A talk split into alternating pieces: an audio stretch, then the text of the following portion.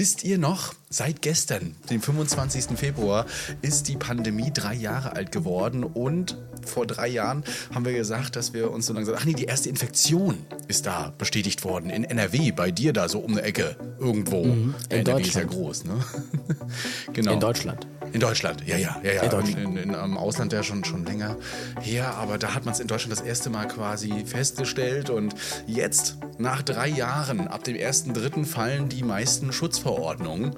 Ja, da hat äh, Herr Lauterbach jetzt gesagt, wir sind endemisch geworden und äh, dementsprechend können wir damit auch sehr gut umgehen. Ja, das heißt, die Masken fallen nicht überall. Darüber müsst ihr euch noch informieren in eurem jeweiligen Bundesland. Ich weiß, bei euch in NRW stand jetzt drin, ähm, Krankenhäuser, Pflegeheime, so Besuch von diesen äh, Gesundheitseinrichtungen, da muss man noch was tragen. Gibt es sonst irgendwelche Sonderregelungen noch bei euch? Wir sind mal wieder föderalistisch, dementsprechend ist nicht überall alles gleich. Nee, nichts von dem ich wüsste. Nee, ich glaube, ne? das Personal muss im Krankenhaus keins mehr tragen. Ne? Aber ich habe jetzt noch keinen, mir niemanden gesehen, der es nicht trägt. Ja, nur noch Besucher, das ist schon mal spannend, aber das Personal nicht mehr. Ja? Also Ja. von daher, wir reden weiterhin über Rettungsdienst und über viele andere Themen, vor allem nicht mehr so viel über Corona, haben wir aber auch schon die letzte Zeit gar nicht mehr so gemacht. Ne? Und heute diskutieren wir über dieses, diesen Begriff Blaulichtnomaden. Finde ich immer ein bisschen negativ angehaucht, weiß ja nicht, wie du das so siehst, aber darüber können wir gleich ja nochmal diskutieren. Ja. Ja, die, da ist ja ein riesiger Spiegel, also was heißt ein riesiger Spiegelartikel, aber da ist ein Artikel vom Spiegel und der war ja sogar irgendwie gesponsert teilweise, also der wurde mir sogar, ähm, der wurde ja als Werbung ausgespielt, wurde mir auch auf Instagram irgendwie und Facebook mehrfach vorgeschlagen und alle haben darüber gesprochen und meinten, erzählt doch mal, was ihr von den Blaulichtnomaden haltet. Und ich habe tatsächlich auch einen Kollegen, der Blaulichtnomade ist und ähm, ja, können wir gleich mal zu Stellung beziehen. Jeden Fall und auch erklären, was sind überhaupt Blaulichtnomaden. Also bis Ja. gleich.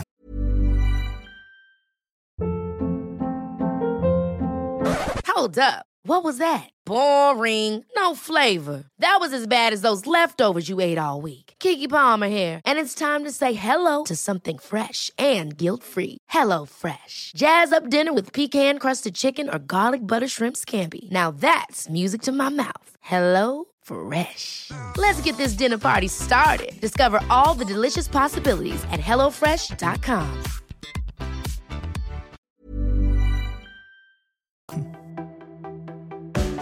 Retterview Gedanken, Wissen und Spaß aus dem Pflasterlaster.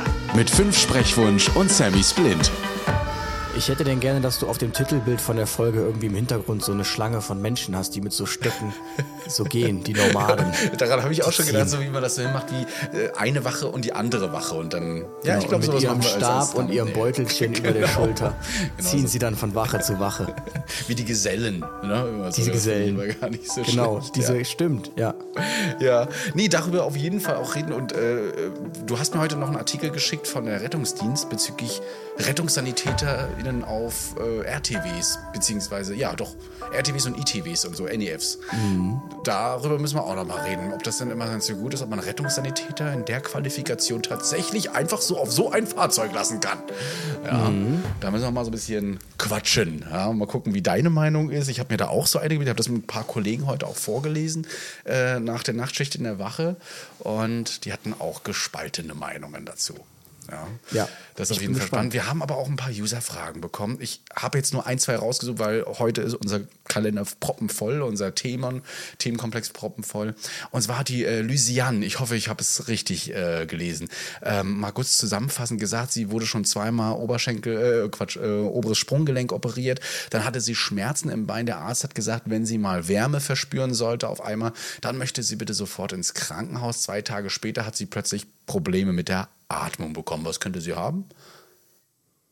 Eine Lungenembolie? Genau, ne? hatte sie tatsächlich auch. Aber ähm, der, der Hausarzt hat das auch verdächtigt, hat aber einfach gesagt, gehen Sie mal selbstständig ins Krankenhaus. Ne? Äh, Das ist ihr sehr schwer gefallen. Mit der Mutti hat sie es trotzdem zusammen geschafft. Im Krankenhaus hat man gesagt, warum haben sie sich keinen RTW nicht gerufen? Und da hat sie sich gefragt, warum wird hier nicht einfach entweder ein KTW, hat sie auch geschrieben, oder ein RTW gerufen, damit sie zumindest möglichst schonend und liegend und nicht mehr bewegend äh, umherlaufen muss. Das war so ihre Frage, was wir davon halten und ob wir ein RTW rufen würden bei einer Lungenembolie. Also das kommt ja jetzt letztlich auf ihren Zustand an. Also ich kann auch nur wieder von den Patientinnen berichten, ähm, die, also Lungenembolie klingt ja immer gleich so riesendramatisch, genauso wie Herzinfarkt ähm, oder Schlaganfall. ist natürlich alles dramatisch in der dramatischen Version, aber es gibt ja davon auch ähm, ganz äh, abgestufte Formen, wenn das Gerinnsel eben nicht so riesig ist. Und ähm, es gibt ja auch Leute, die irgendwie wochenlang mit, mit einem Herzinfarkt durch die Gegend laufen, einfach weil ganz kleine Gefäße nur betroffen sind davon. Und ähm, letztlich muss man sagen, hat ja gekla- geklappt. Also was hätte jetzt der Rettungsdienst geändert, wenn sie jetzt natürlich auf dem Weg kollabiert wäre oder sie hätte extreme Kreislaufsymptomatik gehabt, ähm, dann äh, auf jeden Fall. Aber sonst hätten wir jetzt nichts da groß. Gut, ne? Anstrengung sorgt auch immer für eine hohe Nachlass, dann auch am Herzen. Jetzt gerade bei einer Lungenembolie, das ist natürlich schwierig. Sie hatte schon Atemprobleme, wäre auf jeden Fall Rettungsdienst würdig, ja, dass man da was rufen Also es könnte. wäre nicht, wir sind schon Patienten mit weniger gefahren. Richtig, ja, sagen wir es mal so, genau. Ähm, und tatsächlich hatte ich das jetzt bei meiner Schwester, ich habe sie vorher gefragt, ich darf darüber reden, ähm, die hat sich nämlich auch letztens gemeldet und gesagt, du Krischi, also äh, bei mir wird es schon schwierig mit der Luft und mein Hausarzt sagt, ich soll mir mal die Ergebnisse in der Praxis abholen, das ist übrigens drei oder vier Kilometer weg mit der Bahn äh, und dann soll ich mal ins Krankenhaus damit. Und da habe ich gesagt, ja, also nix da, du machst hier gar, also ich, ich bin dann selbst gefahren, habe gesagt, ähm, ich bring dich runter und ähm, bring dich ins Krankenhaus und wir machen das auch alles nur noch mit Rollstuhl und du läufst hier gar nirgendwo mehr hin und alles. Und das hat man im Krankenhaus dann auch gesagt, also wie, wie, wie jetzt kein RTW und ja. Na, also da hat man auch gesagt, lieber RTW bei Lungenembolie, gerade wenn schon Atemnot und so weiter mit dabei ist. Ne? Also äh, vielleicht noch mit dem Hausarzt reden, aber Lysiane, und das muss ich dir jetzt mal ankreiden, das ist ja schon 2016 gewesen. Ne? Das ist ja sieben Jahre her. Warum hast du deinen Arzt nicht mal selbst gefragt? Angst? Das wäre so die Frage, die ich gerne noch mal gestellt hätte. Christian direkt hier wieder am Provozieren. Nee, nee, ich finde das einfach, man kann ja auch mal mit seinen Ärzten reden, mal fragen, warum das so ist. Würde ich, also mache ich auch gerne mal, ne, auf konstruktive Art und Weise. Und man muss sich da auch ein bisschen rantasten, aber ich würde es schon machen. Ich habe eine interessante Mail bekommen. Äh, Hallo Luis, ich arbeite seit drei Jahren im Rettungsdienst bei der Johanniter. Bei den Johannitern würde ich es jetzt Ja. nennen. In den drei Jahren hat sich bei uns einiges getan, leider nur ins Negative. Wir haben vier RTWs, davon fahren zwei regulär im 24-Stunden-Schichtbetrieb, die anderen beiden im 12-Stunden- bzw. im 13-Stunden-Schichtbetrieb, dazu auch noch ein NEF im 24-Stunden-Schichtbetrieb. Jetzt sollen wir ab März noch ein sechstes Auto dazu bekommen, NKTW. Die Frage, die ich mir immer stelle, von welchem Personal soll ein solches Auto noch besetzt werden? Wir Mitarbeiter werden jeden Monat mit mindestens 30 Überstunden geplant, dazu kommt dann immer noch die Zeit, die man freiwillig einspringt. Die Unita mit ihren Knebelverträgen und einer sogenannten Opt-out-Regelung, die angeblich freiwillig ist, kann die wöchentliche Arbeitszeit auf 58 Stunden erhöhen. Bedauerlicherweise werden wir aktuell noch so geplant, auch so geplant und der Mitarbeiter wird quasi gegen die Wand gefahren. Wir fahren pro RTW im Schnitt 12 Einsätze in der Landrettung in 24 Stunden. Unsere Ruhezeit in der Nacht liegt manchmal bei einer Stunde Schlaf. Jetzt zu allerletzt habe ich die Opt-out-Regelung gekündigt. Die soll eigentlich nicht negativ auf den Arbeitnehmer ausgelegt werden. Der Vertrag sieht sechs Monate Kündigungsfrist vor. Jetzt vor kurzem habe ich von der Wachführung so den verheimlichten, den vor ihm verheimlichten Dienstplan für März bekommen, wo er jede Woche mit 50 Überstunden geplant wurde. So viel dazu, nicht negativ auf den Arbeitnehmer zurückzuführen, Smiley. Und er hat jetzt gekündigt. Gibt doch andere attraktive Arbeitgeber. Und er wünscht uns eine schöne Restwoche. Ja, also ähm, nur mal so, diese Opt-out-Regelung haben wir auch gekündigt, nachdem wir auf zwölf Stunden runter sind. Hatten auch die sechs Monate, können jetzt nicht sagen, dass wir da irgendwie abgestraft wurden. Der Dienstplan ist immer noch, sorry, um es zu sagen, aber immer noch scheiße. Ja, also viele Wochenenden arbeiten und ähm, das ist leider so. Ähm, darüber reden wir heute ja auch bei den Blaulichtnomaden. Das ist nämlich auch so ein Thema, ne, wie sich die Mitarbeiterzufriedenheit auswirkt, negativ, positiv. Ist das immer so gut, Aushilfen zu haben? Also all das, aber ich, ich kann einiges nachvollziehen, was da gesagt wurde. Also Also zum Thema Opt-out-Regelung muss man sagen, das haben wir schon mal im Thema, ähm, wie läuft eigentlich eine Rettungsdienstvergabe angesprochen, dass das unter Umständen auch ähm, in der Bewertungsmatrix vom, äh, vom Träger Rettungsdienst gefordert ist und man die Zuschlag gar nicht erhält, wenn man gar nicht nachweisen kann, dass man seine Mitarbeiter knebelt. Und ja. Das ist natürlich dann irgendwie so wieder, wer hat angefangen, ne? Ja, ich würde auf jeden Fall mit der Mitarbeitervertretung reden. Also das ist auch nochmal ein Ding, ihr müsst das nicht alleine durchstehen. Ihr habt eine Mitarbeitervertretung, die ist meistens auch geschult, ähm, kann zumindest auch andere Sachen nachfragen, hat auch ein anderes Standing gegenüber eures Vorstandes, eurer Geschäftsleitung, wie auch immer. Äh, oder halt im Betriebsrat, je nachdem, wo ihr gerade seid. Nicht nur von Johannitern ausgehen. Äh, auf jeden Fall mit denen auch mal in, ins Gespräch kommen, denn die müssen den Dienstplan vorher auch sehen und genehmigen. Nur mal so. Ja, das äh, kenne ich ja, wie die Emma vor den Dienstplan genehmigt. Ja. Aber ähm, der wird ja gar nicht auf Sinnhaftigkeit geprüft, sondern irgendwie nur auf, ähm, okay, das ist so, passt so mit den Stunden und äh, okay. Aber, arbeitet nichtsdestotrotz, wenn man die MAV mal ein bisschen drauf spitz macht und sagt, hey, da läuft das schief. Kommt auf die MAV an, also Ja, ist auch warte nicht mal, immer so. wer hatte das denn, hatte, wer hatte mir, hatte er das sogar noch geschrieben? Genau, er. Ich hatte ihm dann nämlich auch das entsprechend daran den Hinweis gegeben und sagte, vielen Dank, da werde ich gleich mal schauen, mal schauen, ob es was bringt bei der MAV. Er nennt sie die Arbeitgebervertretung. Ah, Passiert okay. leider auch Ja, nichts. ja. Und da muss ich ihm zu 100 Prozent äh, zustimmen. Ähm, das hatte ich auch schon, schon sehr oft irgendwie den Eindruck, dass der MAV irgendwie immer den Arbeitgeber mehr vertritt als den Arbeitnehmer. Das fängt schon damit an, dass bei so Gesprächen die MAV immer auf der Seite vom Arbeitgeber sitzt. Und ähm, ja, also das kann ich nur bestätigen. Da hat mir auch schon Emma Fauler mal, der jetzt da reingewählt wurde, ähm, auch mal letztens so eine Geschichten erzählt, wo ich mir dachte, alter Falter. Das ist regional, geht glaube ich, gar nicht. unterschiedlich. Bei mir saßen sie Ja, immer ja. auf meiner Seite, aber haben auch schon mal gegen mich geschossen, wo ich so dachte, hey, also das ist jetzt, ach, also gerade wo es ums Posten ging, äh, hatte ich da kein gutes Standing, hat die MAV gewechselt mittlerweile. Und ähm, um mal die Frage zu beantworten, die jetzt ganz häufig gestellt wird, weil ich ja jetzt ganz viel wieder poste in den Stories, ähm, ja, ich darf es wieder. Das ist jetzt geregelt worden, ähm, allerdings nicht mit denen, über die wir schon mal geredet haben, sondern ähm, ein paar Ebenen weiter hoch. Und, Hat ja nur ein äh, Jahr dementsprechend- Es hat äh, sehr lange gedauert und man hat mir auch gesagt, dass man sehr froh ist, dass es jetzt endlich, endlich durch ist.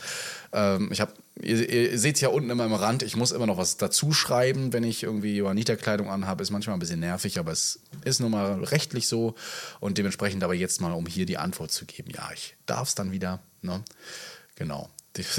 Ist bei dir irgendwas passiert jetzt so letztens äh, bei, bei, bei deinem Arbeitgeber auf Arbeit? Hast du irgendwelche schönen interessanten Einsätze, wo du sagst, du hast dich geärgert? Oder gefreut? Ähm. okay, das Ärgern, äh, wo soll er anfangen, ja? Nö, eigentlich, ähm, nee. eigentlich nicht. Eigentlich äh, sehr entspannt. Also ich sage ja, ein Arbeitgeberwechsel kann manchmal solche Wunder wirken. Äh, Das heißt ja nicht umsonst, man, verwechselt, man wechselt oder man verlässt, man verlässt immer den Chef und nicht den Arbeitgeber. Das ist so. Und ähm, ich soll, ich muss sagen, ich, ich kann mich gar nicht mehr beklagen. Das ist das Problem. Ich würde gern meckern, aber ich kann gar nicht meckern. Ähm, da müsste ich mich in alte, längst vergangene Zeiten zurückversetzen.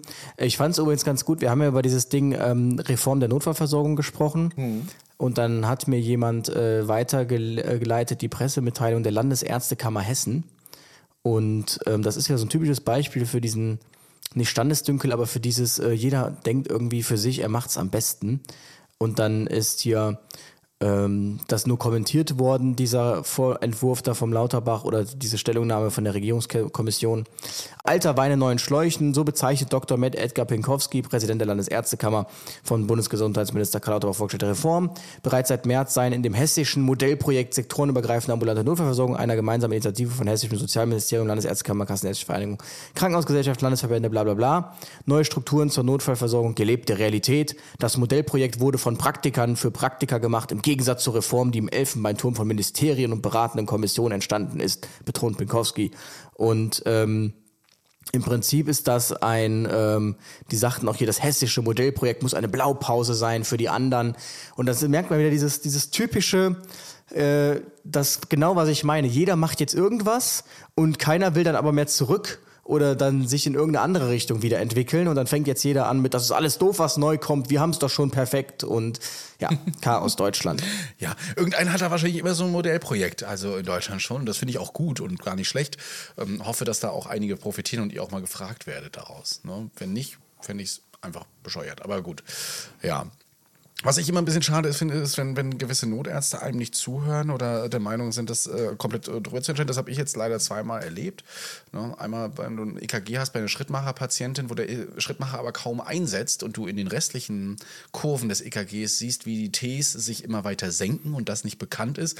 Und der Arzt aber einfach sagt, ja, das ist ein Schrittmacher-Rhythmus, da kann ich sowieso nicht bewerten. Ne?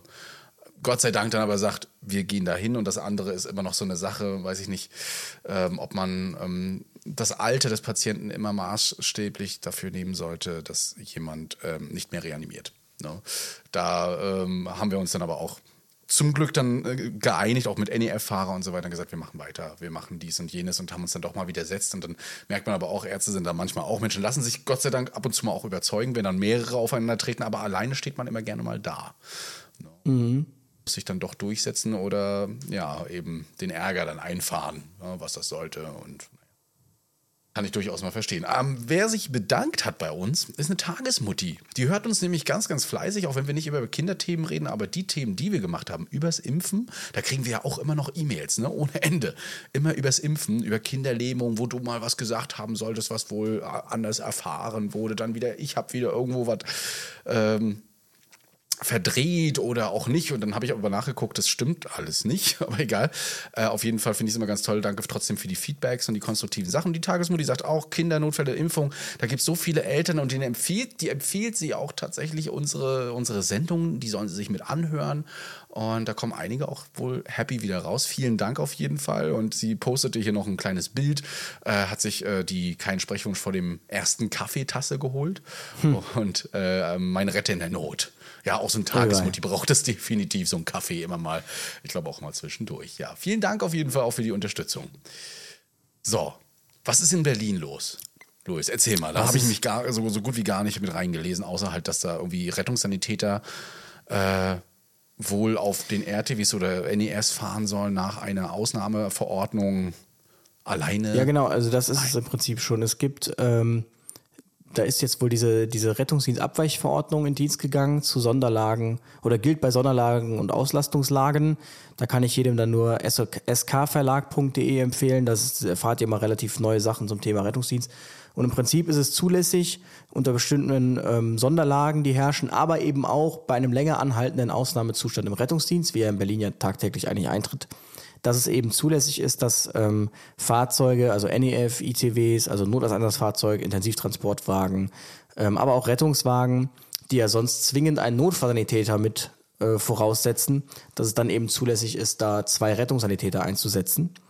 Und ähm, ja, weil man eben kein Personal hat, ähm, setzt man dann jemand äh, niedriger qualifizierten quasi ein. Das hat dann natürlich zu diversen äh, Diskussionen geführt. Ich habe mir das mal so angeschaut und es erinnert mich so ein bisschen tatsächlich ähm, an die bayerischen Notärzte, die keine Kompetenzen an die Notfallsanitäter abgeben wollen, mhm. weil sie glauben, sie könnten das besser und die Notsans könnten nichts. So glauben jetzt die Notsans irgendwie, sie könnten alles, das könnte der S gar nicht. Also es ist relativ ähm, interessant. Ja. Einer meint schon, ja, bin ich überhaupt Notfallsanitäter geworden und so und so und so und so. Das finde ich jetzt Meinung auch spannend, weil ich halt Assistent, noch nicht Notfallsanitäter bin und du halt Rettungssanitäter. So. Jetzt lassen wir mal unsere Egos spielen hier. Also ich sage halt immer, man muss ja gar nicht jetzt hier rumspekulieren, man kann ja einfach mal schauen. Also die, Aus, die Argumentation ist ja der Ausbildungsstand und dann reicht ein Blick zur Wiener Berufsrettung, beziehungsweise nach ganz Österreich. Ja. Aber Wien halt als Musterbeispiel. Der Notfallsanitäter, also der Transportführer dort, der hat den Ausbildungsstand von der Länge her eines deutschen Rettungssanitäters. So. Nicht mehr und nicht weniger. Die Qualifikation ähm, der einzelnen Notkompetenzmaßnahmen, die kommen dann nochmal über Lehrgänge. Das heißt, er wird dann in Intubation nochmal geschult in dem Lehrgang, dann ist er NKI. Er wird in Venenzugang legen geschult, dann ist er NKV, dann darf er das. Genau. Aber trotzdem, auf dem RTW werdet ihr keine dreijährige Berufsausbildung finden. Und sterben die Menschen da wie die fliegen? Nein. Nein. Also grundsätzlich kann man Leute in der kurzen Zeit und über ein entsprechendes Konzept dahin qualifizieren. Also das jetzt grundsätzlich in Abrede zu stellen, ähm, das würde ich nicht tun. Trotzdem muss man halt schon sagen, wir haben halt unsere Rettungssanitäter in Deutschland nicht für eine Transportführerrolle auf einem RTW ausgebildet oder qualifiziert, sondern eben nur für diese Fahrer- und Anreicherrolle. So, der Notfallsanitäter in äh, Wien, der, der nur das Rettungssanitäter-Level hat, der wird trotzdem intensiver ausgebildet und wesentlich konkreter und halt nicht so wie der RS, ja, das müsst ihr nicht wissen, weil das macht der Notsan ähm, zum nächsten Punkt so. Deshalb ist das schon ein Unterschied. Aber es ist grundsätzlich möglich, in der Zeit Leute dahin zu qualifizieren. Ein großer Unterschied in Wien ist auch die Fortbildung. Also man bildet dort weitaus engmaschiger fort, ähm, sehr praxisnah, sehr beispielbehaftet mit auch vielen ja, Material, muss man sagen, wo wir nur in Vorlesungen sitzen teilweise oder in Online-Fortbildungen und uns über Professor von der Urologie irgendwas über die Harnröhre anhören müssen, anstatt eben uns über unsere Praktiken und vor allen Dingen, na, wir hatten das Thema vorhin mit den, äh, mit den Schulsanitätern, die Praxis im Intubieren, die Praxis in Nadellegen und sowas alles, Praktika auch im Krankenhaus machen. Das fehlt alles. Ne? Da, sonst würde ich sagen, jeder Rettungssanitäter, der da ein bisschen schon drin ist, so zwei Jahre oder sowas, hier, ne? du kannst mir das Wasser reichen, definitiv. Äh, also das, da hätte ich kein Problem. Genau, genau, aber es betrifft auch nur RS, die mindestens zwei Jahre schon ähm, hm. auf äh, Einsatzerfahrung haben. Okay. Jetzt weiß ich natürlich nicht, wie qualifiziert die Berliner RS sind. Ähm, ich denke mir halt, man hat sich halt ein riesiges Eigentor geschossen dadurch, dass man diesen Assistenten abgeschaffen hat. Abgeschafft hat. Oder Warum? abschaffen wird 2025. ne? abschaffen ja. wird. Nee, ich meine allein die Ausbildung schon. Ach so, ja, ja. Du hast jetzt so Leute wie mich. Ja. Und ich sag's dir ganz ehrlich, wenn es jetzt noch den RA gäbe, hätte ich mir überlegt, ob ich ein Jahr ähm, ein Jahr investiere und sage, komm, Mhm. du setzt dich jetzt noch mal ein Jahr in die Schule, machst die Krankenhauspraktika und dann machst du deine Anerkennung und dann bist du Rettungsassistent. Wenn ich jetzt aber überlege, drei Jahre Notfallsanitäter-Ausbildung, sage ich, nee, das macht für mich einfach keinen Sinn. Ja. Und das wäre auch gegenüber dem Betrieb nicht fair, wenn ich danach direkt in Teilzeit gehe. So.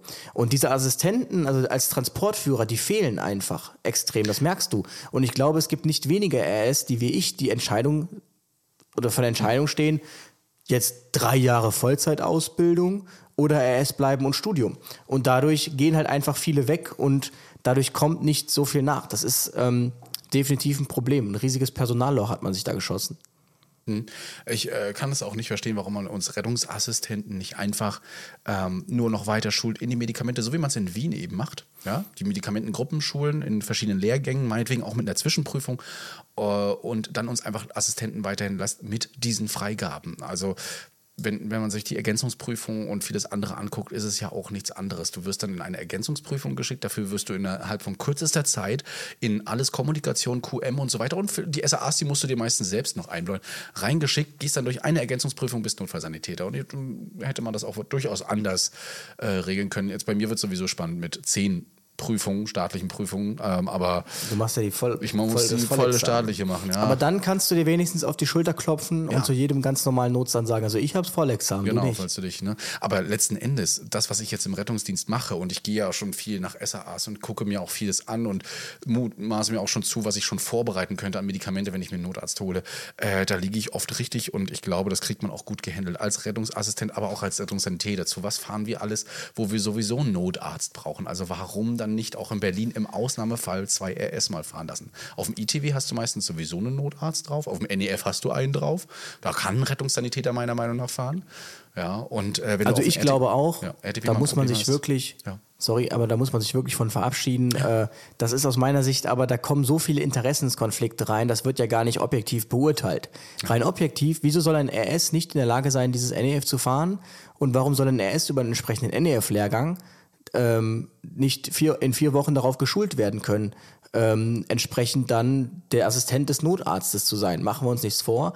Ähm, wir wissen alle, was für einen Ruf NEF-Fahrer haben. Das ist nichts gegen NEF-Fahrer, aber so, ähm, haben Sie das Versichertenkärtchen schon? Genau, haben wir die Karte Und schon. ja. ähm, natürlich gibt es da sicherlich Situationen, wo dann wirklich auch das Können gefragt ist, ähm, wo man vielleicht auch Stütze für den Notarzt sein muss, weil der vielleicht ähm, auf völlig anderen Wegen unterwegs ist. Aber ähm, auch da gibt's gute und schlechte, das muss man einfach natürlich so sagen.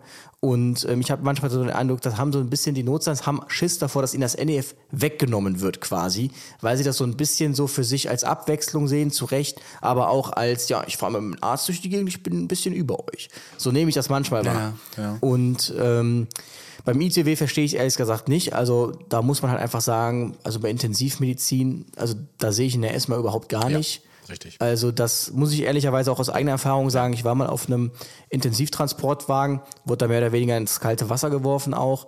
Ähm, das war noch in Aachen, da sind wir hauptsächlich Intensivverlegung gefahren.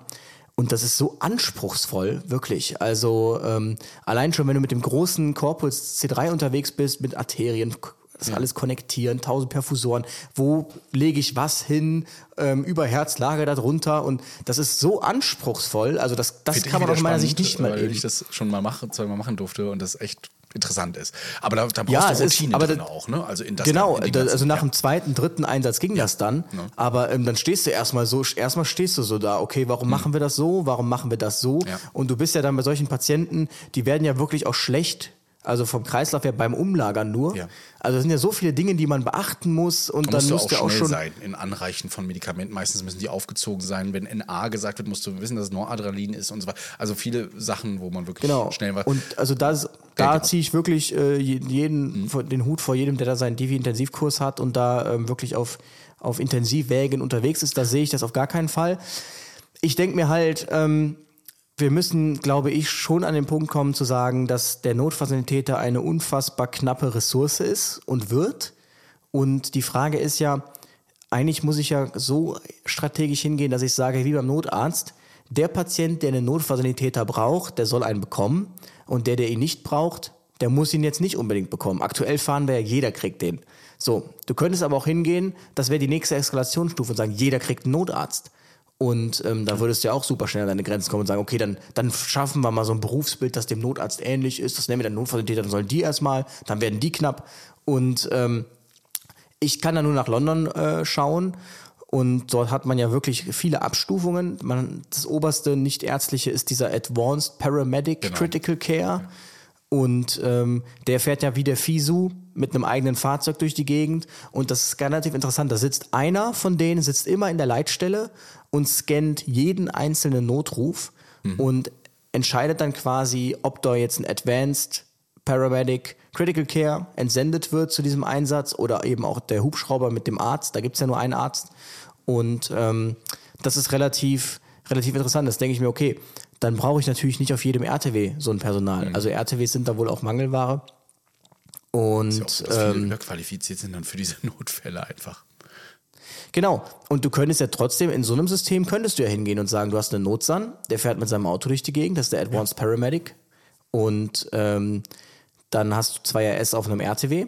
Und jetzt zu einer hilflosen Person zum Beispiel fährt dann zwar die zwei RS und dann sind die eben da. Und wenn es nicht reicht oder es doch eine Reha ist, dann sagen die halt Reanimation, dann kommt halt noch ein Notarzt und eben dieser Advanced Paramedic. BLS kriegen die ja wohl hin, Basic Life Support, das kann ja auch auf dem KTW immer passieren. Und ähm, dann ist es eben so, dass dann der RS aussteigt und mit dem Auto vom Notsan ins Krankenhaus fährt und der Notsan steigt auf den RTW und dann hast du wieder die alte Konstellation. Und das ist ja ein durchaus effizientes System. Und wenn der zum Beispiel mal mit alarmiert wird, dann stellt sich heraus, das ist gar nichts für den. Dann kommt der rein und sagt, ja, okay, ihr braucht mich nicht, ne? Alles klar, tschüss, bin wieder weg und ist wieder einsatzbereit. Also ich denke, da muss man, in solche Richtungen muss man denken, aber wir denken irgendwie aus meiner Sicht viel zu sehr in RTWs und NEFs. Ich hatte und, das Paradebeispiel dafür tatsächlich diese Nacht jetzt gerade. Ähm, ein KTW wurde bestellt vom Kassenärztlichen Notdienst wegen Nieren, also im rechten Nierenlager Schmerzen. Ne? Die Patientin gab eben starke Schmerzen dort an. Der Kassenärztliche Notdienst hat ein KTW bestellt, da das jetzt doch nicht so schlimm war und lebensbedrohlich. Der KTW ist angekommen, zwei RS sind da drin. Die haben uns gerufen, weil die Patientin eben angab, Schmerzen 15 von 10 ne, auf der Skala, so nach dem Motto. Und da dachte ich, okay, als sie mir das erzählt haben, gut, finde ich in Ordnung, gucken wir es uns an. Und da erwartest du ja eine Patientin, die sich windet, schreit, dreht, aber es war nichts zu hören. Sie saß einfach auf ihrem Stuhl, hat gewartet, bis wir da sind.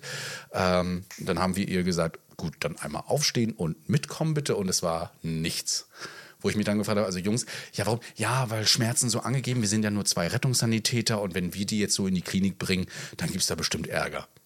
Dann sage ich aber ganz ehrlich, also die haben eine super Übergabe gemacht, ne? die haben Werte gemessen, die haben alles da gehabt und haben gesagt, wo ist, wie, die haben sogar den Bauch abgetastet, abgehört, alles. Ja, und da habe ich gesagt, Mensch, also ihr seid doch so gut, warum habt ihr sie nicht mitgenommen? Ja, wie gesagt, die Regeln, ne? Aber also sollten Sie es hören, liebe Grüße, ähm, das hättet ihr auch so geschafft, ich weiß. Und ähm, da, da würde ich mich auch manchmal drüber stellen und sagen, hey, ob ich jetzt noch zehn Minuten auf den RTW warte, der auch nochmal seine Untersuchung machen muss, das mussten wir nämlich auch noch machen. Äh, oder die Patientin einfach mit ihren Schmerzen da endlich in die Klinik kommt. Ja, das, äh, ja, wie gesagt, sie war nicht Aber- gefährdet. Das ist zum Beispiel dann, also man, kann ja voneinander lernen. Die Wiener, die gucken ja irgendwie so neidisch auf uns, weil wir diese Notsan haben. Und wir gucken dann irgendwie so neidisch auf Wien, weil wir denken, die machen es mit der Berufsrettung auch nicht schlecht. Ja. Ich meine, es ist ja vielleicht gar nicht verkehrt, wenn man den RS so qualifiziert, wie die Wiener das machen, dass du eben so einen richtigen äh, Notfall-RS hast oder wie du den auch immer nennst, der halt wirklich Transportführerrolle auf so einem Fahrzeug sein kann, ein vernünftiger, guter Kerl ist. Und dass du eben gleichzeitig aber auch deine Notfallsanitäter hast, die Advanced Paramedics, die dann wirklich nur zu den, wie der FISU, zu den Einsätzen kommen, wo es äh, um die Wurst geht. Und wir nähern uns aus meiner Sicht ja irgendwie von der anderen Seite. Über diesen Gemeindenotstand versuchen wir irgendwie die Einsatzzahlen auf einer anderen Seite irgendwie zu lenken. Ähm, wir denken aber die darüber nach, muss eigentlich jeder Patient immer einen Notfallsanitäter bekommen? Also ich würde jetzt einfach mal postulieren, nein. Und der Blick nach London zeigt ja, sterben da die Menschen, wie die fliegen? Nö. Also ähm, so schlecht scheint das ja nicht zu sein. Aber ich denke, das wird, wenn überhaupt, wird das nur so eine Stadt wie Berlin überhaupt hinkriegen, weil Berlin halt den Luxus hat, ein ärztlicher Leiter, Bundesland gleich Stadt. Und ähm, wenn du jetzt in NRW hier damit anfangen würdest, dann melden sich wie in Hessen erstmal 30 ärztliche Leiter und der Vorsitzende und der und wir machen es aber am besten und wir haben ein viel cooleres Projekt und ähm, man darf gespannt sein. Also ich würde mir wünschen, dass sowas perspektivisch kommt, denn ich glaube, dass, wie gesagt, unser sehr starres RTW NEF, das ist einfach nicht mehr zeitgemäß. Man muss sich überlegen, wie man den Rettungsdienst zukunftssicher aufstellt. Und aus meiner Sicht stellt das Optimum auf jeden Fall eine Berufsrettung dar, die als au- au- autarkes Amt auf einer Augenhöhe mit der Berufsfeuerwehr operiert. Ähm, weil der Rettungsdienst irgendwie immer nur so, so ein Zusatz. Bei einer HIOC ist halt auch Rettungsdienst, ist aber auch aus Notruffpflege. Bei der BF ist halt auch Rettungsdienst. Und ähm, Ich kann mir ja. auf jeden Fall vorstellen, dass wir da einige Reaktionen bekommen werden, auch aus Berlin. Ja, von den einen oder anderen Kollegen, die uns hoffentlich mal was dazu schreiben. Äh, da kann man das nochmal aufhören. Bin ich gespannt auf jeden Fall, wie sich das so auswirkt. Ich finde manchmal diese, diese ähm, Ausbildungsstruktur oder diese, diese Abgrenzung ganz hart, manchmal auch ganz schwammig, ne? weil wie gesagt, jetzt du als sieben, achtjähriger erfahrener Rettungssanitäter, äh, dir würde ich auch alles mögliche in die Hand geben, auch Entscheidungsprozesse in die Hand geben, wobei ich dann eben bei einem Unerfahrenen dann das eben nicht machen würde. Aber auch ein Rettungsassistent, der gerade frisch aus der Ausbildung kommt oder jetzt Notfallsanitäter, den kannst du noch nicht alles anvertrauen. Ja, der hat das gelernt und kann nach seinem Algorithmus gehen, aber die, es fehlt die Erfahrung ne? und die Fortbildung und das, das Reinmachen. Dafür ist das ja viel zu komplex, was sie lernen müssen und viel zu wenig Praxis, die sie eigentlich haben sollten. Ja. Also ich bin gespannt, was ihr davon haltet, wirklich. Ähm, aber wie gesagt, man muss aufpassen, dass man nicht in die gleiche Kerbe schlägt wie die Notärzte, die eben sagen, nee, nee, der NFS kann nix und äh, worüber sich die NFS dann alle beschweren. Ähm, genauso wie es sicherlich RS gibt, die sagen, der NFS kann nix und ich kann das doch auch. So, das ist halt, ja, Was ich auf jeden Fall sagen muss, ist, ähm, dass, dass die NFS äh, weitaus, kann man das sagen, schon mehr in die Materie reingehen als wir als Rettungsassistenten damals. Ne, diese ein ja, Jahr. aber sie wirken ne? teilweise maximal, maximal überqualifiziert. Also sie wirken teilweise wie ein, wie ein ähm, SEK-Beamter bei einer Unfallaufnahme. So wirken die, weißt du? So äh, f- völlig übertrainiert, ähm, so. voll im Anschlag, voll ausgerüstet und dann, ja, also der ist von links gekommen und dann ist er dem reingefahren. mhm, okay, alles klar. Sorry, war nichts anderes frei, deshalb ist das SEK gekommen. Steht Genau. er so da mit der Waffe. Okay, dann hole ich mal meinen Blog raus. Äh, Ja, genau. Ja, aber genauso wirkt es. Genauso wirkt's. Genau. Schön. Nee, das kann ich mir richtig gut vorstellen. Gut. Das äh, ein Streitthema im Rettungsdienst. Das nächste folgt auch nach einer kleinen Pause. Da kommen wir nämlich zu diesen Blaulichtnomaden. Bis gleich. Hey, I'm Ryan Reynolds. Recently, I asked Mint Mobile's legal team if big wireless companies are allowed to raise prices due to inflation. They said yes. And then when I asked if raising prices technically violates those onerous two year contracts, they said, What the f are you talking about, you insane Hollywood ass? So to recap, we're cutting the price of Mint Unlimited from $30 a month to just $15 a month. Give it a try at mintmobile.com slash switch. $45 upfront for three months plus taxes and fees. Promo rate for new customers for limited time. Unlimited more than 40 gigabytes per month. Slows. Full terms at mintmobile.com. Oh ja. Da sind wir wieder. Da Der sind Luis sie, die äh, wäre Nomaden. eigentlich gegen, für eine andere Hintergrundmusik. Ja. Für ein ägyptisches Intro wäre die Nomaden jetzt kommen, genau. Genau, die Nomaden kommen und stürmen unser Land. Ja, es geht Ja. um Blaulichtnomaden und da fragt man sich schon mal so, was, was, was Blaulichtnomaden. Ganz ehrlich, diesen Begriff habe ich auch erst durch den Spiegelartikel so gehört. Für mich waren das einfach freie Sanitäter, Freelancer, ähm, im Rettungsdienst, ja, freiberuflich quasi, gemietet. Irgendwo dort wurden sie hingerufen und helfen aus. Und da, ähm, ja, gehen die Meinungen in unseren E-Mails sehr auseinander. Du hast ja gleich gesagt, schreibt uns mal auf info.retterview. Das haben die Leute auch ganz viel gemacht. Und das wollen wir jetzt mal so vorlesen, aber äh, erst, wollen, wir unsere Meinung erst reinhauen? Oder? Ja, können wir eigentlich Ja, ne? Was hältst du von den, Also, von den Blaulichtnomaden, den Freelancern? Also ich kann mal sagen, was ich von diesem Artikel halte. Ja, der Spiegel. Denn ich finde, da hat sich der Spiegel tatsächlich nicht mit Ruhm bekleckert. also allein schon in den ersten fünf Sätzen stellen sich mir die Nackenhaare auf. Äh, dieses Matthias Wolf hat ein Geschäftsmodell entwickelt, von dem andere träumen. Er verdient sein Geld auch im Schlaf. Ja. Zitat Ende. Ähm, wo ich mir denke, okay, das trifft auf sehr viele Feuerwehrbeamte zu, das trifft auf sehr viele Rettungsdienste zu, dass sie ihr Geld im Schlaf verdienen. Also warum, warum sagt man das jetzt? ja, was für ein warum Bild wird das nochmal so extra geschaffen, hervorgehoben? Ne? Also auch vom Rettungsdienst Ja, genau. allgemein, ja. Hm. So, also als hätte er jetzt das krasse Geschäftsmodell entwickelt. Das hat er ja nicht entwickelt, dass er sein Geld im Schlaf verdient, sondern ähm, er äh, fährt wahrscheinlich einfach auf Wachen mit einer niedrigen Einsatzauslastung. Also das finde ich jetzt erstmal so, hm.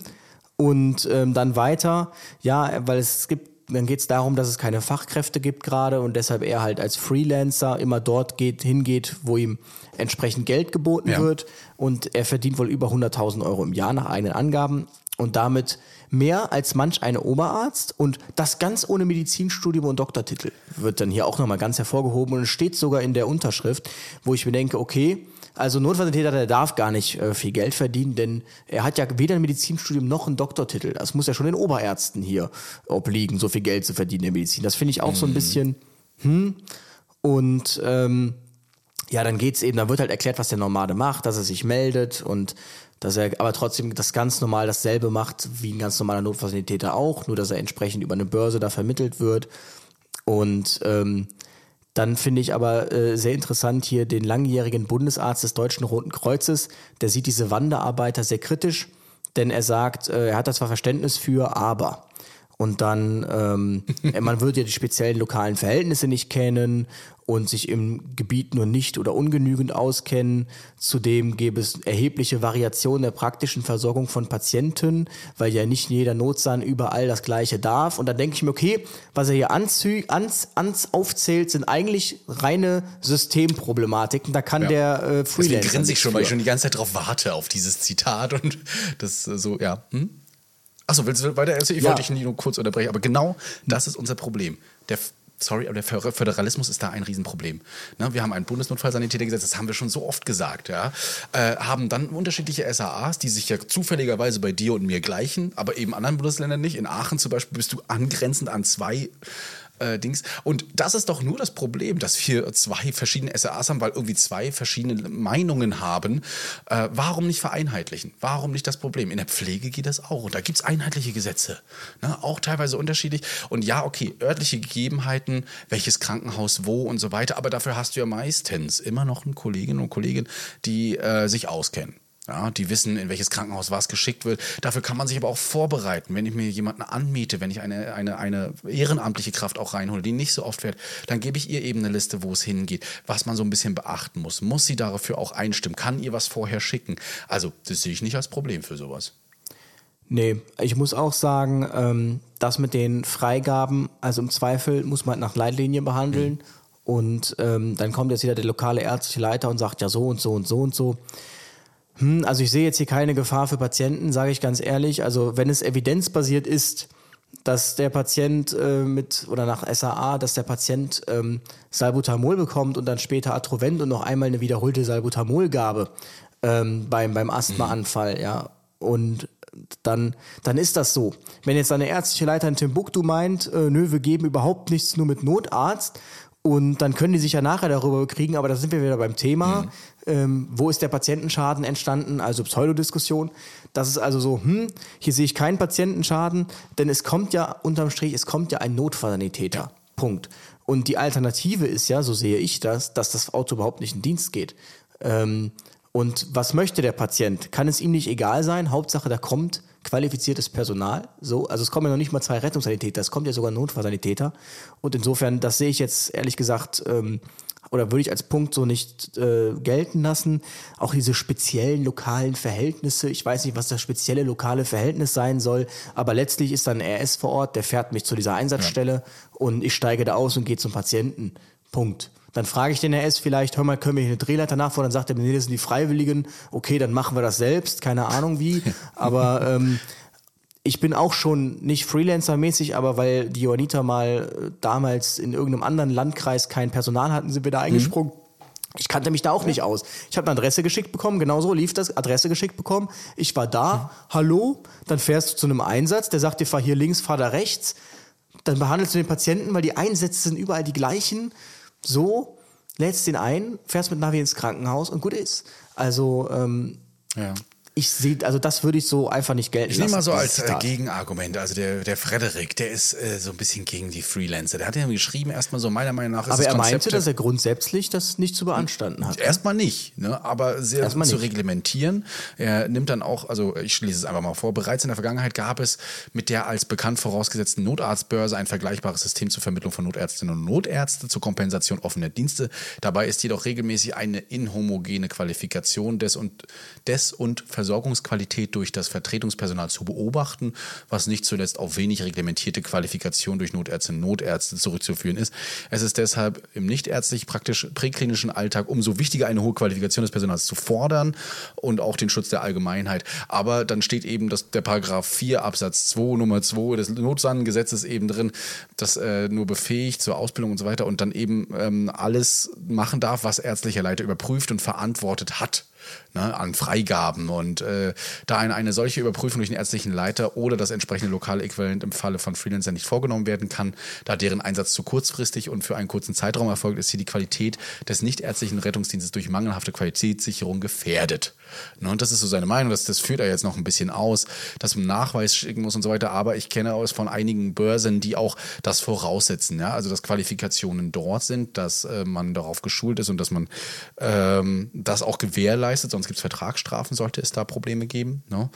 Äh, Und die möchte man auch wohl auch nicht haben. Und man wird auch bewertet, teilweise in vielen Portalen. Ne? Also kriegt man dann, kriegt der Arbeitgeber auch gerne mal einen Bewertungsbogen. Die Frage ist, wie weit weiß der Arbeitgeber immer Bescheid? Ne? Oder der, der der Buchende, ja, und muss das dann natürlich auch bewerten. So ein Qualitätsindikator ja, wird da gemacht. Und dann wirst du je nachdem eben auch mal mehr oder weniger empfohlen. Ja. Genau. Ähm, also ich finde, also es ist ja nicht so, du kannst nicht überall freelancen. Also wie gesagt, es gibt auch Rettungsdienstbereiche, da sind entsprechend, äh, vor, da wird vorgeschrieben, dass, ähm, keine Ahnung, dass du diese entsprechende Fortbildung haben musst oder Einweisungswoche, was weiß ich. Und dann ähm, nach Modell Köln zum Beispiel. Und dann kannst du da schon mal nicht freelancen, wenn du es nicht hast. Also es ist auch nicht so, dass man überall freelancen hast, äh, kannst. Es ist auch nicht so, dass dieser Markt unfassbar riesig ist. Ich glaube, das sind immer so dieselben ähm, Stellen, wo man das eben machen kann. Ja, ich finde aber schön, dass es mit der Notarztbörse anspricht, weil meine Argumentation ist auch, schön, dass der Spiegel sich hier voll auf die Notfallsanitäter stürzt und auch noch sagt, ja, hier, hier, die armen Ärzte, ja, die müssen hier einen Doktortitel haben und Medizin studieren, jetzt kommen da so Notfallsanitäter, verdienen im Schlaf das Gleiche. Wo ich mir denke, na gut, Notarztbörse, was hat's denn damit eigentlich auf sich? Also, da erlebe ich noch viel chaotischere Dinge. Ich glaube, der Blick nach Bayern empfiehlt sich da. Also da habe ich letztens wieder eine Kommentarspalten gesehen, wo sie sagten, wo die Not Notärzte meinten, irgendwie sie fordern mehr Gehalt und dann meinte jemand, ich fordere mehr Kompetenz bei Notärzten in Bayern. Jedenfalls ähm, ähnliche Symptom äh, Problematik. Und ähm, ich finde schön den Vorschlag, den er hier macht, dass man sagt, okay, sie sollen eine überdurchschnittliche ähm, Qualifikation oder hohe Qualifikation nachweisen in Notfallmedizin. Zum Beispiel, indem sie, wenn man als Freelancer tätig wird, vielleicht sogar 50 Fortbildungsstunden verordnet bekommen pro Jahr oder 60. Ähm, Ja. dass man das schon reglementiert. Das denke ich schon. Ich finde auch, weil er hat ja auch gesagt, es gibt teilweise einen Stundenlohn von 150 Euro. Ähm, ich denke auch, man sollte das nach oben hin deckeln. Wie so ein Mietpreisdeckel, den Freelancer-Rettungsdienst-Deckel. Ähm, weil es, ja, man muss ja auch immer die Verhältnismäßigkeit dann irgendwie sehen. Und äh, ich würde es aber dann auch in Verhältnis sehen, ist derjenige trotzdem in einem Rettungsdienst angestellt und fährt regelmäßig oder ist er wirklich nur als Freelancer unterwegs? Auch diesen Unterschied gibt es. Ne? Und da muss man dann auch gucken, ob man da mit den Fortbildungsstunden unbedingt weiter hochgeht. Denn gibt es keine Erfahrung außer auf Fremdwachen die ganze Zeit, dann würde ich das schon gerne voraussetzen, dass man da höhere Qualifikation oder höhere Fortbildung erwartet. Bin ich aber regelmäßig in einem Betrieb und gehe nur ab und zu mal auf eine andere Wache, dann sehe ich das jetzt nicht unbedingt ein. Mein Highlight-Zitat ist hier vom Stefan Polocek, der er sagt, ähm, ja, also ähm, er klagt schon lange darüber, dass seine, seine früheren Kollegen hätten sich keinen Gefallen damit getan, ständig über die Anzahl unnötiger Notrufe durch die Patienten zu klagen. Wer sich ständig darüber beschwert, dass viele Einsätze gar keine echten Einsätze sind, macht gerade nicht Werbung für das Berufsbild. Also seine Alternative ist, ähm, wir reden uns einfach alle schön und wundern uns dann, dass die Leute trotzdem nach äh, einem Jahr Hab weg ich sind. auch schon mal gelesen, Das macht auch keinen so, Sinn. oh. Also trans transparent und authentisch darüber zu sprechen, das sollte man schon tun. Und äh, man muss das durchaus ankreiden, sonst... Ähm, Sonst, ähm, sonst ändert sich auch nichts. Und ich denke nicht, dass die Bewerberzahlen, also das halte ich wirklich für ein Gerücht, ich glaube nicht, dass die Bewerberzahlen rückläufig sind, weil die Leute irgendwie keine Lust mehr darauf haben. Ich glaube echt, durch den Zivildienst, dadurch, dass du es echt nicht mehr musst und bleiben einfach weniger hängen. Ich glaube, das ist ein Riesenproblem. Und man darf auch nicht vergessen, dass die Notsanplätze irgendwie ja statisch sind und überhaupt nicht mit dem steigenden Bedarf ähm, korrelieren. Also ich weiß irgendwie jetzt, alle, die ich kenne, da gibt es seit Jahren die gleiche Anzahl Notfallsanitäterplätze jedes Jahr. Wo ich mir denke, aber der Bedarf ist doch ein ganz anderer. es wird aber immer weiterhin damit gearbeitet und ich habe es ja schon öfter gesagt, bei uns ja auch. Wir haben eine Umstellung von 24 auf 12 Stunden bei gleicher Personaldecke und das können wir uns alle bisher noch nicht erklären, wie das zustande kommt. Ja, liegt mehr an den Krankenkassen als an dem Arbeitgeber, aber irgendwie muss das, muss es ja, na, müsste es angepasst werden. Der, Also für mich, auf mich wirkt dieser äh, Wolf wie jemand, der einfach das Leben durchgedribbelt hat, in Anführungsstrichen. Also er hat auch alles richtig gemacht. Er hat den Markt erkannt, ähm, Angebot und Nachfrage. Er verdient viel Geld. Er kann sich da seine Arbeit aussuchen, seine Arbeitsstätten. Ähm, er hat eine ordentliche Work-Life-Balance. Also ich denke schon, man kann sagen, das, wovon eigentlich jeder träumt. Und ich finde es fast schon symptomatisch, dass die Hilfsorganisationen sich da ja am meisten drüber aufregen, weil das wahrscheinlich gerade die sind, die sich dann darüber beschweren, dass sie den Leuten nicht ihre Arbeitsbedingungen aufzwingen können, sondern dass die auf einmal sind Anforderungen auch die, die stellen. teilweise auch bestellen, ne? Also dann die Freelancer bestellen, um das Genau, wettzumachen, und was sie eben verpasst haben oder nicht Und dann, es wird ja auch ange, angeklagt, dass es kein nachhaltiger Personalaufbau sei. Da sage ich halt, ja gut, ähm, wenn wir irgendwann nur noch Freelancer haben, dann liegt das wahrscheinlich daran, dass ähm, das wesentlich besser ist und einfacher das Leben, wenn man das so macht. Und dann muss man sich fragen, okay, wie können wir denn vielleicht mal unsere Arbeitsbedingungen so gut gestalten, dass überhaupt gar keiner auf die Idee kommt zu Freelancen. Da ist äh, der Kai bei uns, auch bei uns und sagt eben, ne, ohne Honorarkräfte wäre es in den letzten Jahren unmöglich gewesen, alle RTWs bei ihm zu betreiben. Durch Freelancer war es aber möglich, sagt er, dass geplante Überstunden, kurzfristiges Einspringen und sowas vermieden werden konnten. Und es hat wohl bei ihm auch zu einer erheblichen Zufriedenheit der Mitarbeiter beigetragen. Klar, die mussten nicht einspringen und Überstunden machen. Der Anteil an Honorarkräften, die ausschließlich, als Blaulichtnomaden arbeiten, ist meiner Erfahrung nach sehr gering. Fast alle Honorarkräfte, mit denen ich bislang zu tun hatte, arbeiten hauptberuflich im Rettungsdienst oder aber bei einer Feuerwehr und fahren nebenbei als Freelancer. Die Argumentation der AOK Baden-Württemberg, der Einsatz von Honorarkräften schaffe keine zusätzlichen Personalressourcen, was du ja gerade gesagt hast, kann ich daher nicht nachvollziehen. Statt den Einsatz von Blaulichtnomaden zu kritisieren, wäre es in seinen Augen sinnvoller, wenn die Krankenkassen durch eine bessere finanzielle Ausstattung des Rettungsdienstes dazu beitragen, die Arbeitsbedingungen zu verbessern. Genau. Das äh, belassen Ja. wir auch so. sehe ich eins zu eins genauso. Und ähm, das ist eigentlich so der Tenor. Also einer sagte auch dafür, also er findet das auch fair, weil man ja berücksichtigen muss, die haben ja keinen festen Dienstplan und die wissen ja teilweise gar nicht, wo sind sie morgen. Und ähm, man darf auch nicht vergessen, die machen das auch nicht nur des Geldes wegen. Also einige machen das auch, weil sie sich einfach viel gerne anschauen, weil sie gerne in vielen Städten sind und so halt rumkommen. Und ähm, diese Komponente darf man auch nicht vergessen, weil letztlich hast du dann so viele Rettungsdienstbereiche kennengelernt, das ist halt auch irgendwie ein gutes, gutes Erfahrungslevel, das man dann da sich angesammelt hat. Ne? Und ähm, also ich habe mit denen damit überhaupt gar kein Problem. Ähm, einer sagt allerdings, klar ist es gut, wenn man kurzfristige Ausfälle kompensieren kann. Wenn man aber sieht, was solche Kollegen pro Dienst bekommen, fühlt man sich als hauptamtlicher Mitarbeiter im Rettungsdienst schon irgendwie verarscht.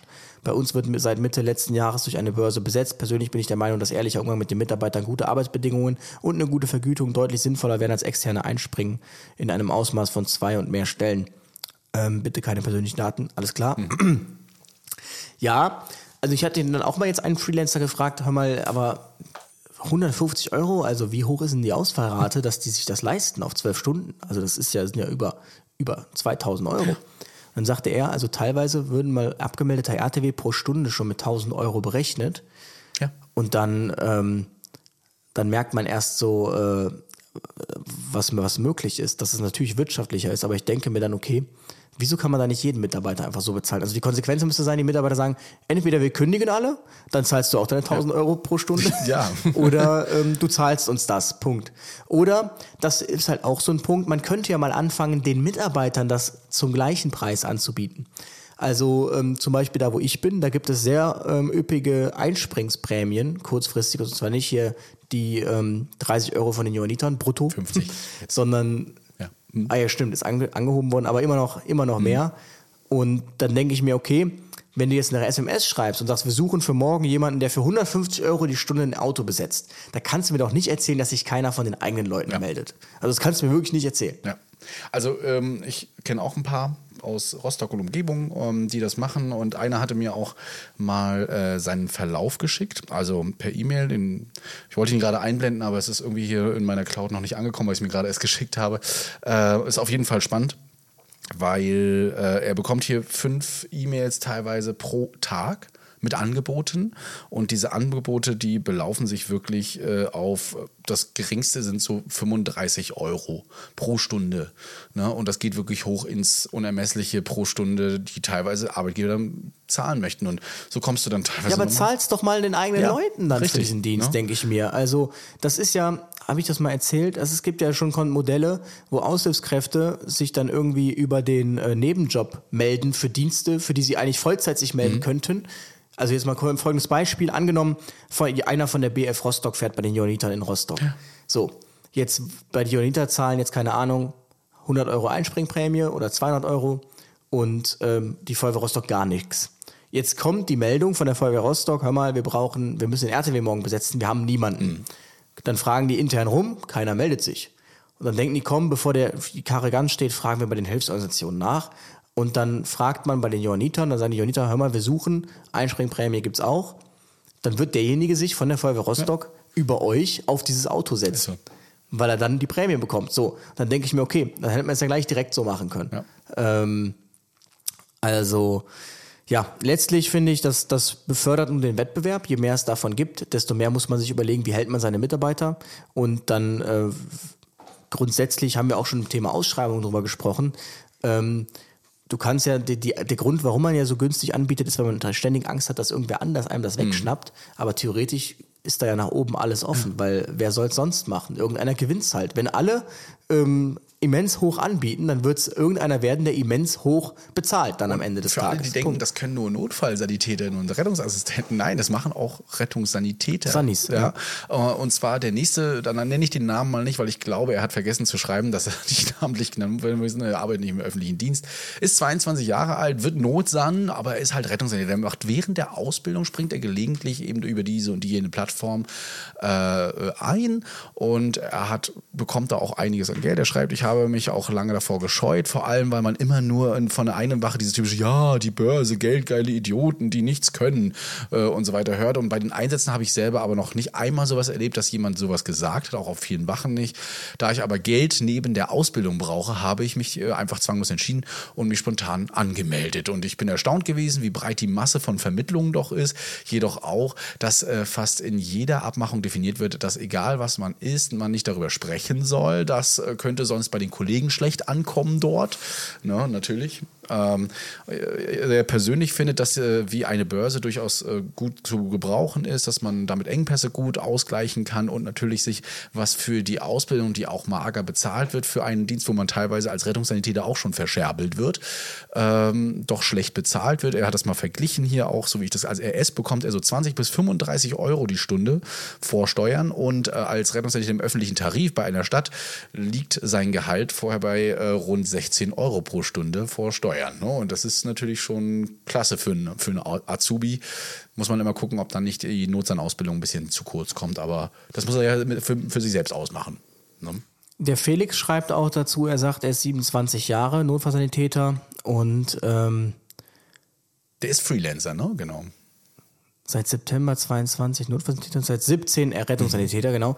Und der arbeitet auf einer kleinen Landwache und er sagt, ihm ist es einfach zu langweilig da. Und deshalb freelanced er eben, einfach um neue Leute kennenzulernen und mehr Einsätze zu fahren. Also er ist jetzt schon in Berlin, Bayern, Brandenburg, NRW, Niedersachsen im Einsatz gewesen. Er sagt, er findet das unfassbar interessant, dass er eben so rumkommt. Er findet, das, das macht ihn glücklich, neue Gegenden kennenzulernen. Natürlich sagt er auch, es ist lukrativ. Unter 40 Euro die Stunde sagt er, dreht sich da selten ein Rad. Und ähm, er sagt, natürlich gibt es auch viele Schattenseiten. Die lange Fahrzeit vor einem Dienst ist kräfteraubend. Es ist manchmal schwer, sich einzuarbeiten. Oder gar wenn zwei unbekannte Honorarkräfte, gut, das ist der Worst Case, auf dem Auto sitzen, sind Ausrückezeiten von zwei bis drei Minuten keine Seltenheit, da man sich erstmal orientieren muss. Auch wird man öfters mal schlecht empfangen, wobei das eher die Seltenheit ist. Die meisten sind sehr interessiert. Und ähm, er hat jemanden getroffen, der hauptberuflich Honorarnotfallsanitäter ist, auch krass. Und er sagte, wenn du ganz klar, wenn du richtig Geld verdienen willst, dann hast du kein Leben mehr, denn ähm, es ist nun mal so, du bist halt nur unterwegs. Und das ist halt so die Schattenseite. Das sagt er halt auch, Fazit, um Erfahrung zu sammeln, um sich ein fin- finanzielles Polster aufzubauen, mega Sache. Und wenn man Bock hat, sein Leben aufzugeben. Ähm, genau, also ich kenne auch einen, der fährt sogar bis in die Schweiz.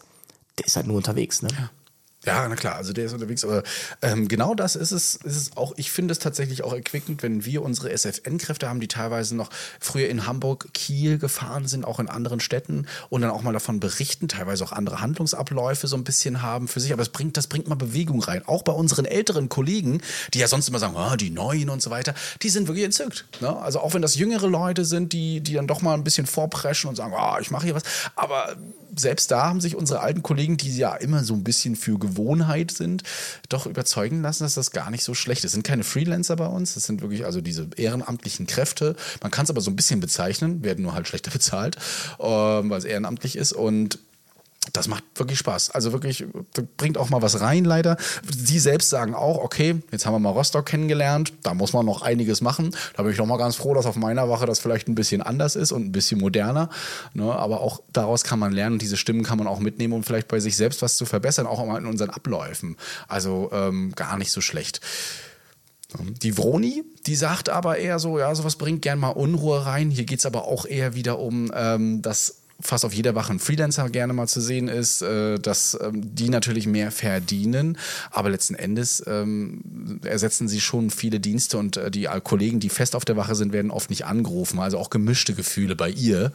Ne, dementsprechend ähm, sagt sie eben das letzte Problem äh, und dann höre ich auch zu schwafeln, die Freigaben sieht sie auch eben als schwierig an, aber das ist ja wie gesagt äh, ein Systemproblem. Ja, also das sieht sie eben so. Also im Grunde genommen, die meisten E-Mails, die wir so bekommen haben, sind eher positiv. Die sagen wirklich, das ist toll. Wir haben Leute, die was ersetzen oder wir lernen eben was kennen. Auch der Kollege, den ich hier so kenne, der das ganz viel macht, wodurch unsere Kollegen teilweise in Rostock, also ähm, auf allen möglichen Wachen wird gerade darüber geredet, ja, äh, da jetzt auch drauf gekommen sind, dass man da doch mal einen kleinen Zuverdienst hat, aber auch einfach mal rauskommt aus der Suppe. Ähm, also das war auch der große Fehler des, ähm, des, des Spiegel. Eigentlich wollen sie es kritisieren. Ja. Dann wird es aber so breit getreten, dass es jetzt am Ende des Tages dann jeder macht und sich jeder mal diese App lädt. Und ja. ähm, trotzdem wird natürlich, wenn jetzt jeder jeder Freelance, dann wird natürlich aber also dann hast du wieder ein unfassbares Angebot, mhm. dann sinkt, dann sind halt die goldenen Zeiten auch vorbei. Richtig. Ja, wenn ähm, wir jetzt unseren Podcast hören, ach, ja, ja, es tut uns leid. Tut uns leid. Ähm, wir läuten das, läuten das Ende ein, äh, Ende ein, nein, Spaß beiseite. Aber ähm, ja, also ich, wie gesagt, ich, ich sehe da überhaupt kein Problem. Ja. Ich finde ehrlich gesagt diesen Spiegel da Artikel ein bisschen, äh, ein bisschen drüber. Ich glaube, in der Hinsicht, die, die tun ja wirklich so, als keine Ahnung. Dem Patienten, mhm. der ist froh, wenn da überhaupt eine RTW kommt, ja. Und wir reden ja insbesondere im Land davon, am Land oder eben auf dem Land, wenn da ein RTW abgemeldet wird, dann reden wir davon, dass der nächste 40 Minuten braucht. Ähm, das ist jetzt nicht im Sinne des Patienten. Dann kommt die Reha und ich denke, da, da wird mir jeder zustimmen dann lieber der Freelancer mhm. als gar keiner. Und ähm, dass das mit dem hauptamtlichen Personal Probleme gibt, das kann ich voll verstehen. Ich denke auch, also im Rettungsdienst ist ja immer diese ich habe das beste Leben Politik. Also wenn du einen Rettungsdienst oder einen Feuerwehrmann fragst, der hat immer das beste Haus, das beste Auto, alles am besten, alles am besten geregelt. Der hat die beste Steuererklärung. Jeder hat immer das Beste vom Besten. Das Leben komplett durchgespielt. Ja. Und dann ist es natürlich doof, wenn irgendwie auf einer, einer kommt, der sagt, ich hab's aber noch, noch besser. Und das weckt natürlich Neid und entsprechend neigt man dann dazu, das einfach nur schlecht zu reden. Ähm, mhm. Grundsätzlich, wie gesagt, ich kenne einen, ich, das ist ein super kompetenter Notsan und äh, soweit ich das beurteilen kann. Und mhm. ähm, als kleiner Ass. Ach ja, da und, müssen wir nochmal reden. ja, und ja. ansonsten, why not? Also letztlich, es gibt immer Leute, die das bezahlen. Insofern, die, die stellen sich nicht selbst Leute, ein. ihr könnt fast alle freelancen. Das ist möglich durchaus. Äh, ihr dürft, müsst auch nicht an Arbeitszeitgesetz halten, ihr müsst euch an die Meldepflicht halten dazu. Ja, das ist nun mal so. Auch euren Arbeitsvertrag bitte prüfen. Aber ähm, regt euch nicht auf, wenn ihr es nicht selbst mal macht oder probiert habt. Ne? Also das kann man durchaus machen. Ist bestimmt auch mal interessant, wie gesagt, woanders reinzugucken und halt was auch dazu zu verdienen. Ne?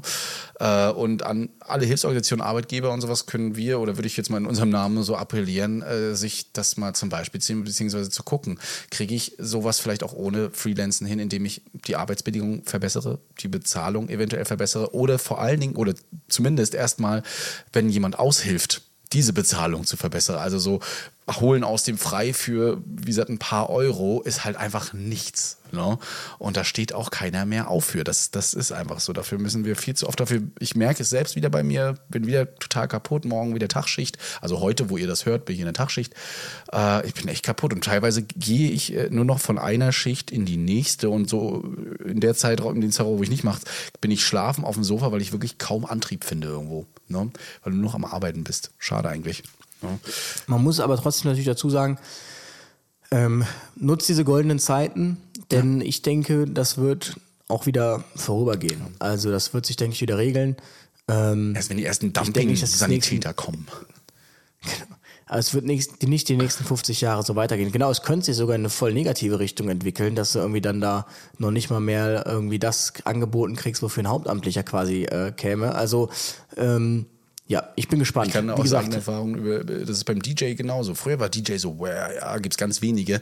Dann hat sich ja so diese Plattenspieler weg, ne? das war ja noch meine Zeit, so Plattenspieler und CD-Spieler. Dann hast du ja diese Konsolen und der Computer ist dazugekommen und dann konnte plötzlich jeder DJ machen. Ja, und dementsprechend gab es dann auch plötzlich Dumpingpreise. Da sind DJs die ganze Nacht über für 75 Euro aufgetreten hier in Rostock. Das ist nichts. Ne? Und Aber auch das ist ein Effekt, weil man eben damals diesen Rettungsassistenten abgeschafft hat. natürlich. Also das, da ist nicht zu unterschätzen, dass du, wenn du RS bist, du super schnell gewesen und RA halt auch super schnell, wie viele Leute das jetzt nicht mehr machen und es auch gar nicht machen müssen. Aber fast jeder hat ja im Zivildienst irgendwie diesen Assistenten gemacht. Also jeder, eigentlich jeder hat den Assistenten gemacht. Und glaubst du mir, ich hätte es auch noch gemacht. Und ja. ähm, als, als, Genau, als Ergänzung übrigens. Ne? Also berufsbegleitend habe ich es dann nachher weiter gemacht. Genau. Und ähm, diese Leute fehlen jetzt einfach und ähm, das kriegst du halt über den Notsan, das perspektivisch einfach nicht gedeckt. Vor allem nicht mit diesen fünf Ausbildungsplätzen im Jahr. Nicht Deshalb, nur das, ähm, wir haben auch viel, wir bekommen noch viel mehr Wachen. Ne? Mecklenburg-Vorpommern über 200 Wachen. Viel Spaß damit. Ja, also man rennt dem Bedarf hinterher. Aber auch das ist zum Beispiel, ähm, da könnte man jetzt wieder die Rolle rückwärts machen und sagen, okay, Advanced Paramedic Notsan, RA, Zwischenstufe auf dem RTW und RS halt eben ganz unten und im Zweifel treffen sich alle drei an der Einsatzstelle und der Notsan sagt eben, wo der Hase langläuft. Ähm, gut, aber ich glaube, da sind wir auch noch weit von entfernt. Also wenn London, das muss ich mal geben, London, mit wie vielen Millionen Einwohner haben die? Ja? Nein, ach, Mehr? London hat, glaube ich, Ich 12 weiß nicht. Millionen oder so, kann das sein? Geografie und äh, ja. 8 Millionen Einwohner, äh, 9 Millionen Einwohner fast. Google. 9 Millionen Einwohner mit einem Arzt, wenn die das hinkriegen, da fragt man sich ja, warum man sich hier teilweise in Deutschland mit NEFs völlig tot, Todbedarfs plant. Ja. Ähm, ja. Fachkompetenz, die im Rettungsdienst eben auch herrscht, die aber nicht genutzt wird oder sich kaputt gespielt wird durch Freigaben oder Verbote, äh, wo eigentlich keine sein müssten. Also das beste Beispiel, was ich immer gerne nenne, ist, äh, dass auf manchen RTWs noch Theophylin drauf ist. Ein Medikament, was eine therapeutische, ganz geringe Breite hat bei Asthma und so. Gibt man das gerne in Atemnot. Ähm, da, da trauen sich viele Ärzte nicht mehr ran. Warum ist sowas auf einem RTW? Ja, wohingegen eben andere Medikamente viel leichter gegeben werden können. Ich genauso, ne, da, da, da muss man vieles, vieles ähm, differenziert betrachten, aber den Leuten auch mal ein bisschen vertrauen. Wenn man dafür sorgt, dass man die eben so weit fortbildet, dass sie kapiert haben, wann welches Medikament gegeben wird, in welcher Wechselwirkung, Nebenwirkung und so weiter. Das gehört dazu. Ein Medikament darf nur dann verabreicht werden, wenn du das alles weißt. Fertig. Und warum muss dann immer noch ein Arzt dazukommen? Warum muss ich, kann ich den nicht zum Also- Arzt bringen? Ne? Genau, also ich denke auch nicht, du kannst jemanden nicht auf Medizin äh, ausbilden, mal so eben. Nein, natürlich nicht. Aber du kannst, denke ich, auf so kleine Themenfelder kannst du Menschen schon sehr gut trainieren. Also es gibt auch Unfallchirurgen, die sagen, nimm mir hier irgendeinen Typen, stell mir den hier hin ein Jahr, der kann dir Knie operieren. Der kann dir dann nur das Knie operieren, aber der wird das auch genauso gut können, wahrscheinlich dann, jetzt betrieben gesagt, nach ein paar Jahren, wie der, äh, der dafür studieren musste. Ja. Da geht's halt um diese kleinen, kleinen Inselaufgaben. Und ich denke, da gibt's ganz viele von im Rettungsdienst und so krass facettenreich, wie wir uns den Rettungsdienst teilweise reden, ist er ja dann auch nicht am Ende des Tages. Ähm, insofern, ich denke schon. Und liebe Ärztinnen und Ärzte, ne, gibt doch mal zu, also ihr habt da weitaus komplexeres gelernt, aber so viele wollen auch gar nicht mehr Notarzt fahren. Viele Ärzte wollen ja eher behandeln, weiter behandeln. Äh, ne, man- manche wollen das auch, bestimmt, aber ähm, wir nehmen euch ja nicht so viel weg. Wir unterstützen das Ganze in, in gewissen Prozessen und holen euch dann dazu, wenn es wirklich kritisch wird.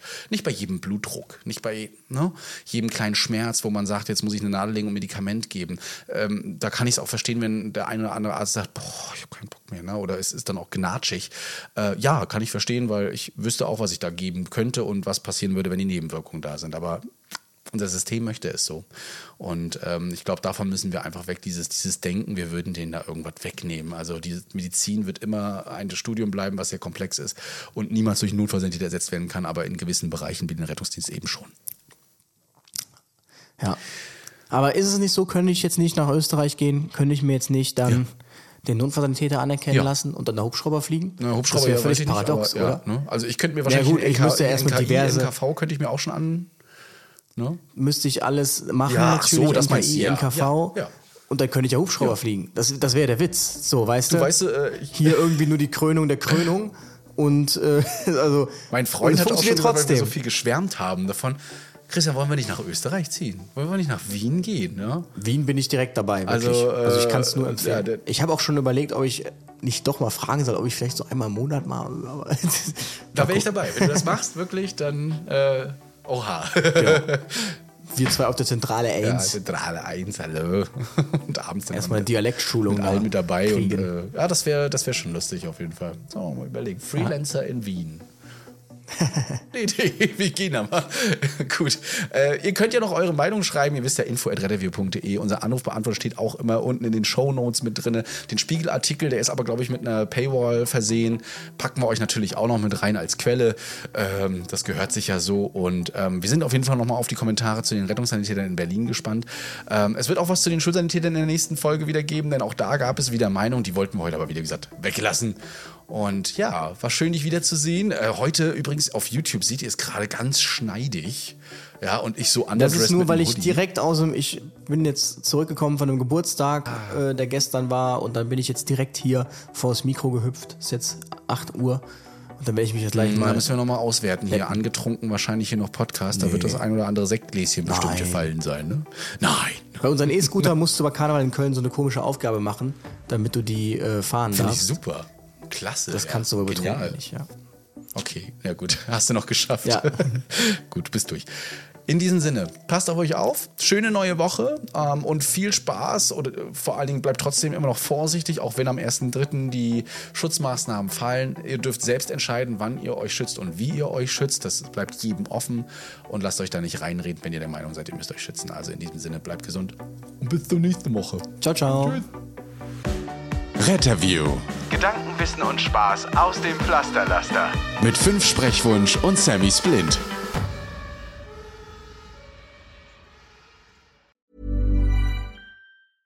Hey, it's Paige DeSorbo from Giggly Squad. High quality fashion without the price tag. Say hello to Quince. I'm snagging high-end essentials like cozy cashmere sweaters, sleek leather jackets, fine jewelry, and so much more. With Quince being 50 to 80% less than similar brands. And they partner with factories that prioritize safe, ethical, and responsible manufacturing. I love that. Luxury quality within reach. Go to quince.com slash style to get free shipping and 365 day returns on your next order. Quince.com slash style.